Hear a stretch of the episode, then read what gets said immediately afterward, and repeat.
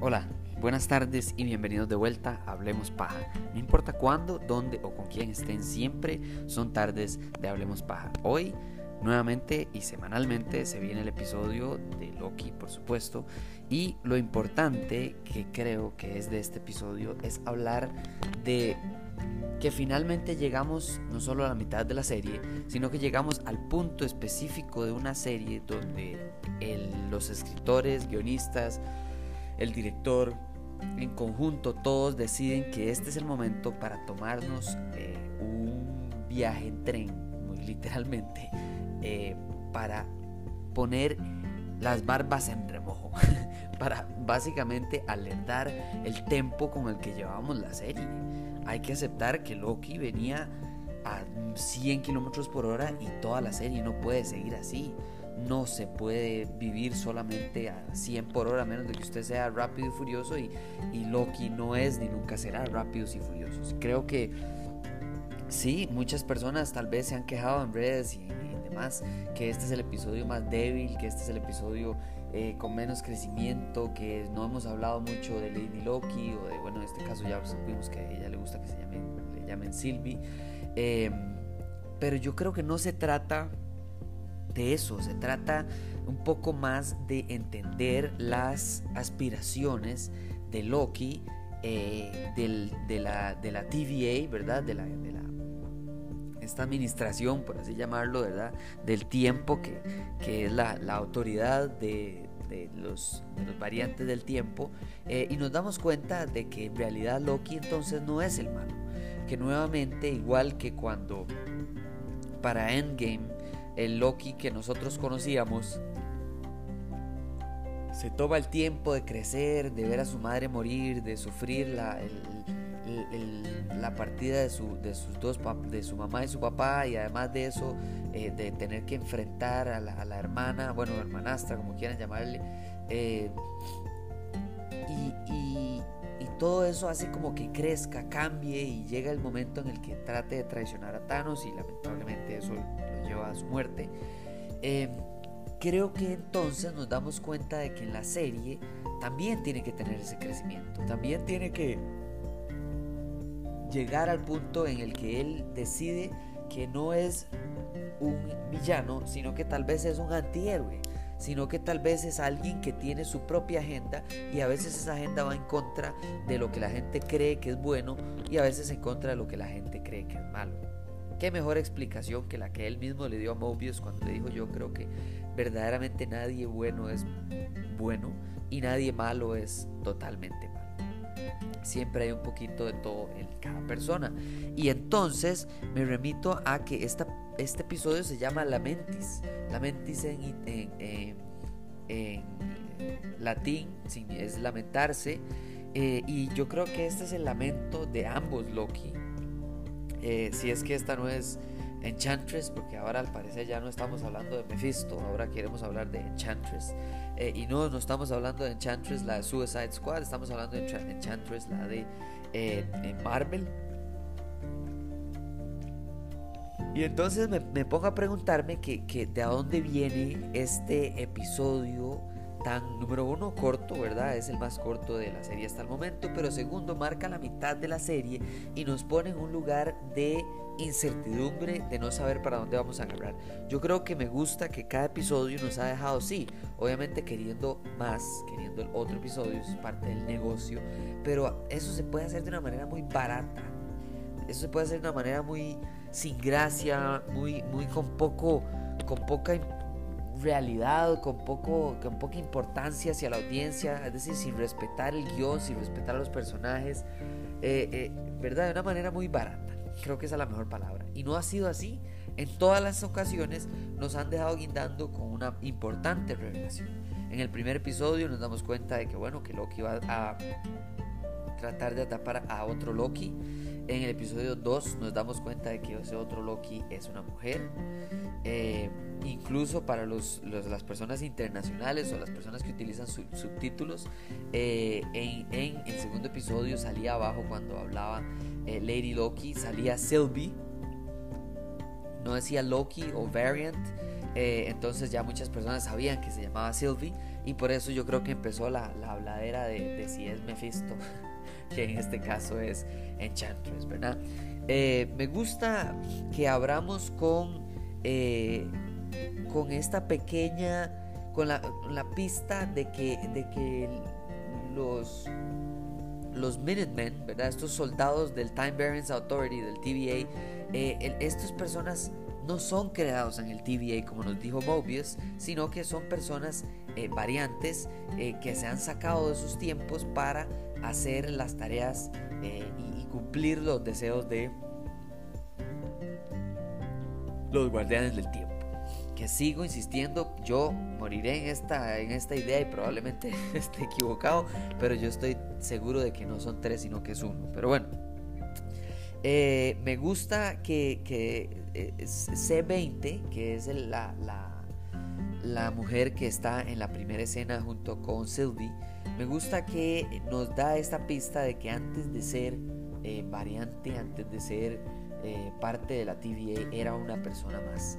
Eh, y no necesariamente todos tienen que venir de la Tierra. Esta, ella venía de la Tierra, era terrestre, pero podía, no sé, haber variantes de otros planetas, de Asgard, de muchos otros lugares o de otros tiempos. interesantemente, me parece que eso es parte. y creo que la única persona que tiene el conocimiento para darnos así la pista final, creo que es, eh, sin lugar a dudas, Ravona Renslayer. Creo que Ravona, el hecho de que en este episodio haya sido eh, la que no se fue, la que decidió no agarrar uno de los bombardeos a la línea sagrada del tiempo, sino que se quedó en la oficina pensando en que la persona culpable de esto estaba haciendo lo que estaba haciendo para evacuar todas las oficinas del TVA y llegar y que hubiera menos resistencia. Eh, creo que ella es la, la llave a, lo que se viene, a lo que se viene respecto no solo a, los guardianes del tiempo, sino en general a todo el resto de las series y películas de esta nueva etapa del universo cinematográfico de Marvel. Eh, hablemos de que Sylvie llega me pareció que no, suficientemente, no, no es suficientemente, suficiente gente, no dije nada, no es suficiente gente hablando de que Sylvie llega al TVA, una persona que ya sabe cómo usar su equipo, cómo usar sus bombas, cómo usar sus, eh, eh, eh, sus portales a otros tiempos y a otros mundos, y, y, ya sabe tanto del TVA y de los Minutemen, y aún así llega, invade el TVA, entra y trata de usar sus poderes y se da cuenta, al parecer, por primera vez, de que no se puede usar magia aquí. Eso para mí fue algo interesantísimo que yo creo que Loki debería de consultar y que debería que fue algo que a mí eh, personalmente me faltó en este episodio. Si usted va a tomarse un episodio de exposición, desarrollo, eh, eh, conversación entre los personajes, yo creo que faltó más. Faltó que Loki fuera un poquito más Loki, ¿verdad? Y quisiera saber la historia detrás de la persona y no solo hablar de sí mismo. Por supuesto que él es bastante egocéntrico y demás, pero, pero a fin de cuentas, esta es la persona que él ha estado buscando todo este rato y aprender de ella le ayudaría incluso a manipularla como sería algo muy normal de Loki. Eh, y no sabe ella que en, este, en esta dimensión no se puede usar magia. Eso me pareció muy interesante. Esa, y aquí también llega la segunda pista, que se supone la explicación de los palitos estos con los que se defienden en el Time Variance Authority es que ellos lo que hacen es resetear, eh, ¿verdad? Que ellos le llaman prune, que prune es como cortar eh, del tallo, ¿verdad? Como cuando se hace en, los jardines cortar eh, eh, y, como curar, ¿verdad? Ese, ese, ese, ese, esa variante del tiempo. Y entonces llega eh, Sylvie a la TVA y se da cuenta que no sirve la magia, empieza a pelear y con creo que dos o tres de los, de los Minutemen lo que utiliza para derrotarlos es el palo que resetea a la gente. Ahora, alguna persona podría decir, bueno, los resetea, son hechos en el TVA, entonces se devuelven al TVA, ¿verdad? Vuelven a donde sea que estaban antes. Eh, pero no creo que sea así después de lo que nos eh, hablan más adelante. Eh, me gusta que la canción con la que abrieron, yo estaba seguro que la conocía, pero es que no, me acuerdo en el momento. Obviamente tengo que prepararme para estos episodios. Y me puse a buscar, yo dije, esa canción la conozco en algún lado. Claro, es Demons. Es la canción Demons. Y, lo que me gusta es que la llamamos se Demons. Cuando empezamos la, la, serie, el chiquito apunta a un demonio con cuernos que todo el mundo era jodiendo era Mephisto.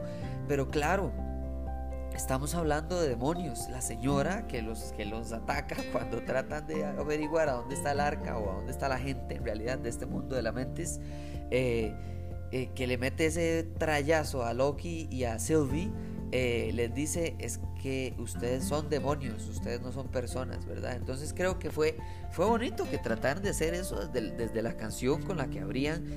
creo que es, es, otra vez, nuevamente, una vez más, la genialidad de, eh, de eh, la, composición musical y el uso de música eh, dentro, de, dentro de la serie de Loki. Me encanta y cada semana agradezco muchísimo que no cambien la música con la que presentan el, título de Loki. Me, fascina y, creo que para eso hay que agradecerle mucho al diseño musical, ¿verdad? Al diseño de, de, todas, la gente que, está aquí a cargo eh, de diseño musical, que si no mal estoy equivocado, vamos a ver, se llama Natalie Holt.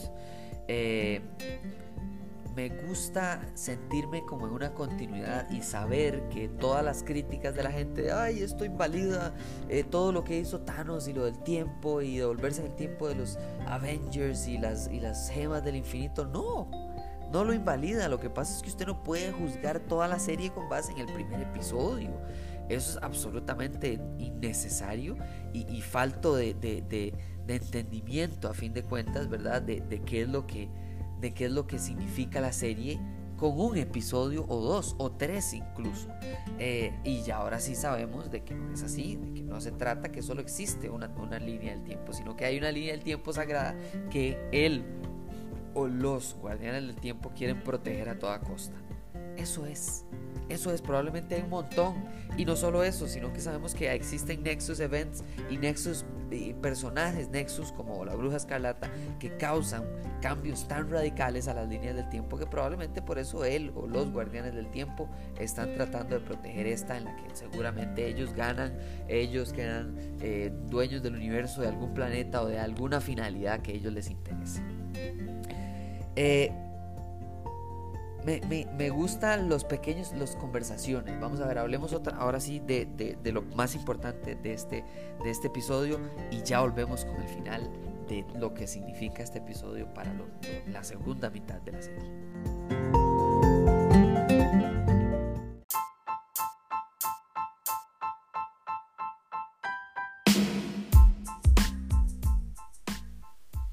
Bueno, es importante ver que los dos Loki están tratando inicialmente eh, de ganarle en una batalla mental y de talentos el uno al otro. Estamos claros que Sylvie tiene más experiencia con el Time Variance Authority, tiene más experiencia con viajar en el tiempo, con lidiar con, como ella les llamó, eh, fascistas omniscientes. que me pareció fenomenal porque eso nos dice dos cosas. Número uno, que claramente ella lleva bastante rato haciendo eso, incluso le dice que lleva años planeando, eh, eh, o sea, ejecutando el plan eh, que él le arruinó. pero también nos dice que ella tiene mucho conocimiento que Loki carece. y Loki, por el otro lado, nos damos cuenta de que tiene mucha más magia y mucho más talento en cuanto a hechicería, en cuanto a ¿verdad? sus poderes que Sylvie y nos damos cuenta que es también gracias, o, sí, gracias a Frigga, la mamá de eh, Thor y de Loki.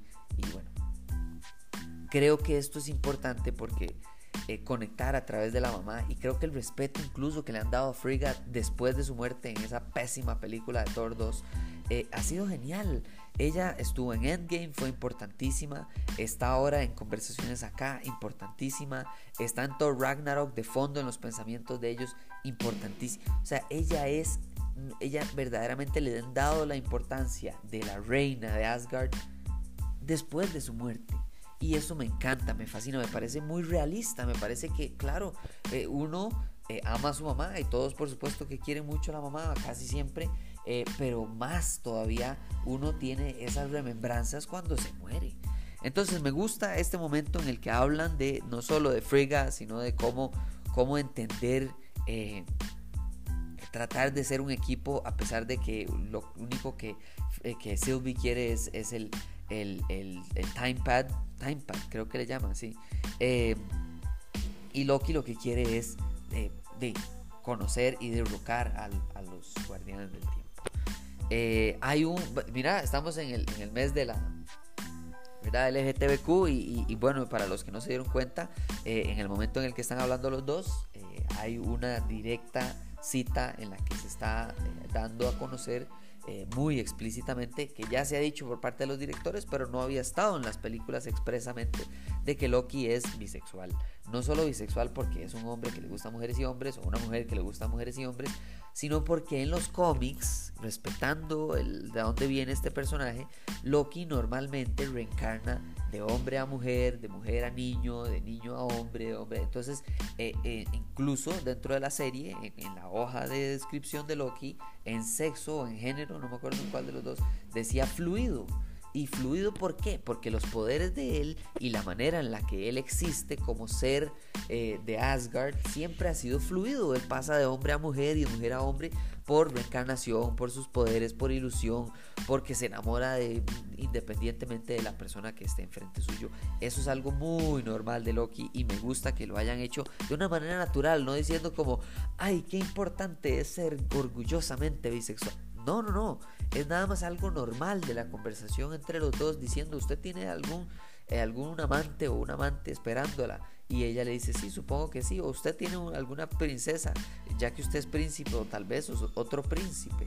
Pero nada más, o sea, no es como un momento de jajaja, de dieron cuenta. O sea, fue muy conversacional y fue algo nada más parte de lo que es el personaje de Loki, que es eh, fluido, ¿verdad? Como bien lo, lo describieron.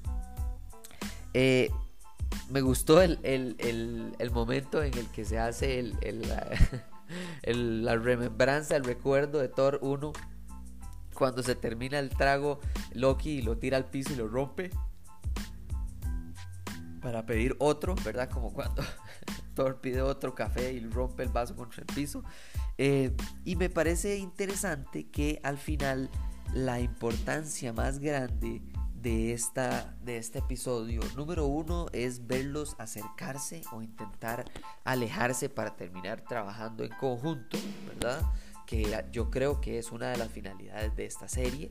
Eh, mi esposa cree que alguno de los dos eh, se va a sacrificar por el otro, que no van a sobrevivir los dos al final de la serie. Yo creo eh, no sé si se sacrificará uno por el otro, pero yo también tengo el presentimiento que, que Sylvie, que Sylvie se va a morir o que se va a sacrificar o que la van a resetear y, y Loki va a ser el, único que la va a recordar eh, por quien fue, ¿verdad? Y, de alguna manera.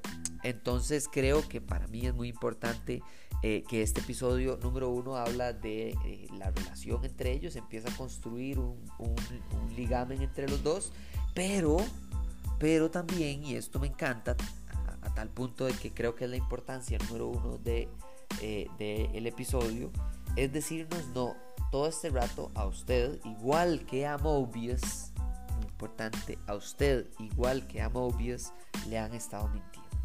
Le han estado mintiendo porque todos estos personajes son variantes. No son creados en el TVA como bien creía eh, Mobius y como creen todas las Minutemen y las personas que están ahí adentro, eh, creo que es parte, eh, es parte del personaje, es parte de lo que, de lo que trata a fin de cuentas la, importancia de la serie. Y la serie es una mentira, es una mentira, es un engaño. y qué mejor personaje para engañar junto con su audiencia que Loki. Entonces me gusta, me parece que este episodio fue importante, fue más lento, eso lo entiendo. Eh, no esperaba yo que fuera totalmente otra cosa. Eh, esperaba que en algún momento iba a bajar la aceleración con la que íbamos, pero vean que aún así terminamos en un punto donde uno queda, ¿verdad? Esperando qué es lo que viene, porque ya no tienen el timepad, ya no tienen eh, el arca para escaparse y se está destruyendo este planeta porque se fueron a, entre comillas, el peor Armagedón que pudo haber elegido eh, y me parece muy muy importante de parte de, la serie eh, darnos pedacitos poco a poco, digamos, de para dónde va la serie y de que nos están mintiendo.